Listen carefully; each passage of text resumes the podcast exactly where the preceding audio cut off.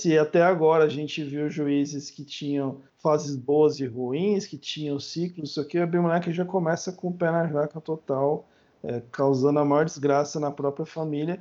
E aí você não tem muito que esperar de um juiz desse dominando sobre o povo. Uma coisa que para mim fica muito clara é que a última vez que Gideão adorou foi ainda antes da batalha. É a última vez no texto bíblico que diz que Gideão adorou o Senhor. A adoração ela caminha lado a lado a humildade. A verdadeira adoração caminha lado a lado com um coração humilde. Deus estava executando o seu julgamento. O povo ali não sabia que era Deus que estava estava executando seu julgamento, mas o julgamento de Deus estava acontecendo. Isso não quer dizer que a gente pode apontar qualquer tipo de acontecimento e falar, hum, acho que é o julgamento de Deus sobre seu pecado, hein, irmãozinho? Abimeleque mostra o quão desastroso é alguém chegar a uma posição de liderança é, não sendo ungida, não sendo preparada, não sendo realmente definida é, por Deus. E o julgamento de Deus não é um julgamento de, de desgraça, nem um julgamento para nos deixar mal, mas é um julgamento para que a graça seja vista.